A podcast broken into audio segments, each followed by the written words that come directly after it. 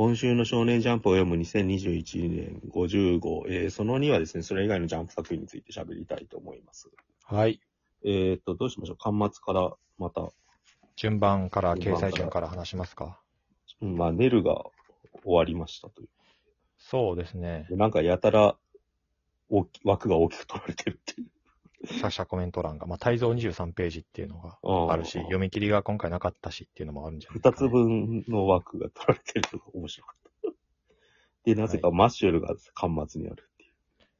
そうですねうん。危険ですね。危険なのかな？だから一応つい最後のラストの4作品が、ウィッチウォッチ、ブラッククローバー、ネル、マッシュルっていう、うん結構、あ、こうなってくるかっていう。その上がアンデターラックですけど。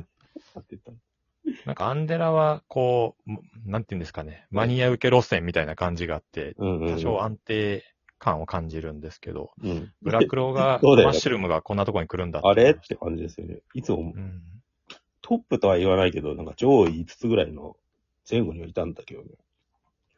そうですね。うんまあでもこの中だとそうなっても仕方がない。まああとうん新連載があと2個かな、うんあるから、うんうんまあそれが結局この位置にまた来るかもしれないですああからね。ー、そっか。うん、なるほどな。で、上から言うと、怪しもんがあって、まああと、うんセンターカラーは江桜さん、あやか、あや、ほら、マグちゃん。マグちゃん、3作品もあるんですね。うんうん。で、上、上はヒロアカ呪術、ドクターストーン、うんロボコ、青の箱、坂本デイズ、逃げ上手の若君、 PPPPPP、高校生家族、アンデ短絡、うんそしてさっき言ったウィッチウォッチ、続くという。はい。で読み切りが1個だけ短いのが最後の方にはいありましたね。マゲルちゃんのお使い。まあ、で、それで、今週、まあ、呪術がちょっと面白かった。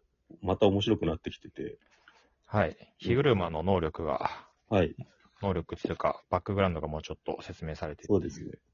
その最初の1ページ、ほんとハンターハンターっぽいですそうですね。はや、完璧トレースしてる。うまくトレパクリって意味じゃなくて、手法をものにしてるって感じ。はい。まあ、今週はとりあえず、ヒグルマ VS イタドリをまたやっていて、で、結局一番呪力を奪われたヒグルマが、うん肉弾戦を呪力を持っているヒグルマとたや続けているっていう。うんうん。その中で、えーもう一度裁判はいはいで。始まるって、二審って言ったから、なんかもう一度同じ内容するんかなと思ったら、渋谷事変の大量虐殺のことをうんうん問われ出してっていう。あ、でもやっぱこれやるんだなって思ったな、逆に俺。でそれを問われて、やりましたって言ってう、ん死刑ってなって、今回、うん今週は終了って感じなんですけど。ここにこだわるのってさ、なんかこっちの深読みなのかなっていう。ねどんくらい作者がテーマとしてちゃんとやるのか、ちょっと見えてなかったんで、うん。なんか細かく、節々して虎杖がその自分と関係した人間が死んでしまったことに、すごい罪悪感を持ってるのがよくわかんなかったんですけど、こうん。こでちゃんとかやるんだなって改めて思いましたね。うんで、多分有罪になる、じ自白して有罪になるけど、これを逆にヒグルムが弁護するみたいになるんじゃないのかね。うん。今までの流れから考えると。うん。でそれでなんか、こここら辺でもう一回、なんか、その、彼の罪悪感みたいなものを解解消とまでは言わないけど、葛藤を描くっていうか、うん。この流れはすげえよくできてんなっていうんちゃんとしてんなって思いましたね。うん。うん、まあ、バトル回ですね。延々肉弾戦の。まあ、ほんとそうですよね。うん結構ちょ、本調子に戻ってきた感じがする。うん、そうですね。次が、次がつか、ヒロアカが、あの、え、もうヒロアカ行くんですか？あまだあります、呪術。うんはい。まあ、だから結局そのヒグルマが、えっ、と、優秀な弁護士であるっていうか、もうほとんど天才みたいな、うん。あの一発で法、えー司法試験とか、うんうんもろもろ受かったみたいなことを、はい T 大法学部受験、うん。うん。東京大学ですね、多分ね。はい。っていうこと、この人は、あの、めちゃめちゃ、うんあの、勉強できる人ですよっていう、うん賢いですよっていうことを説明した上で、今回のバトル描いてるじゃないですか。うんで、この前の回で、前の前の回かな。うん虎杖が死滅回遊のうん。ルールがわかんないって言ってたじゃないですか。うんうん。なんで、火車が、えっ、と、魅力、魅力じゃない、味方になると、ああの、その辺のルールを逆手にとってこういうルールを付与するってことで、あ、ななん。いろいろできるっていうことをもろもろ細かく提案うんしたり、あの、計算したりとかう、ん味方に入ると強いみたいな感じになるのかなっていう気がしますね。あれでしたよね。ななみがデイトレーダーでしたよね。確か証券会社かなんかにいてて。で、イグルマが弁護士でさ、なんかさ、そうですね。社会的立場が高い人をバトルに参戦させる手話がうまいっすよね、これ。うん。結局なんかこの、芥見先生が書くキャラクターで一番跳ねるのってさ、なんか、ちょっと大人のキャラクターじゃないですか。そうはい。少年、なんか少年漫画のど真ん中みたいに置いた、配置した伏黒とか虎杖じゃなくて、五条さんだったりうんす。るから、なんか、その辺を書いた時が一番跳ねるんだろうなっていうのは、なんかこいつでもよくわかるんですよね。うん。うん。はい。必要な知識を入力し、必要なだけ出力する簡単な作業だったっていうのが、なんか、この人の漫画の書き方っぽいですね。うん。って思います。はい。はい。うん、じゃあ次、ヒロアカで。はい。ヒロアカやっと、なんだっけ、この、アメリカのヒーローとの戦いが終わるっていう。はいはい。長かったっすよね。そうですね。長かったし、こんなに引っ張んなくてよかったんじゃないかって気がちょっとする。まあまあ、今週でとりあえず、うん。このアメリカのヒーローというかヒロインというか、が、ニューオーダー奪われたけども、うんそのニューオーダーっていう能力うん。自体に仕掛けを、うんうん。この子が、この人が施していて、で、えー、これ敵キャラ誰でしたっけ？はい。え？なんて名あ、前でしたっけ？オールフォーワン。オールフォアワー敵キャラ、ド。死柄木何でしたっけ？死柄木の中で個性反発し合って、うんみたいな、自爆しかけているみたいな状態です。うん。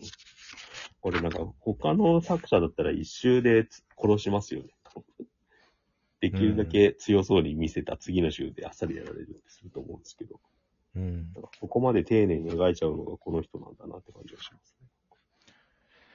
そうですね。アメリカのヒーローでここまでいけるんだったら、なんか他の国のヒーローも結構いけるんじゃないかっていう気がするんで、ややこしくなりますよね。うんちょっとなんかでも、やっぱ水増し感はあるっていうか、うん。クライマックスに、なんか大の大冒険今さ、そのジャンププラスに載ってるやつ読んでんだけど、やっぱ、バーンパレスっていうさ、なんか敵の城に行った時にさ、はい。なんか、一気に最終決戦に行こうとなかなかしないんですよ。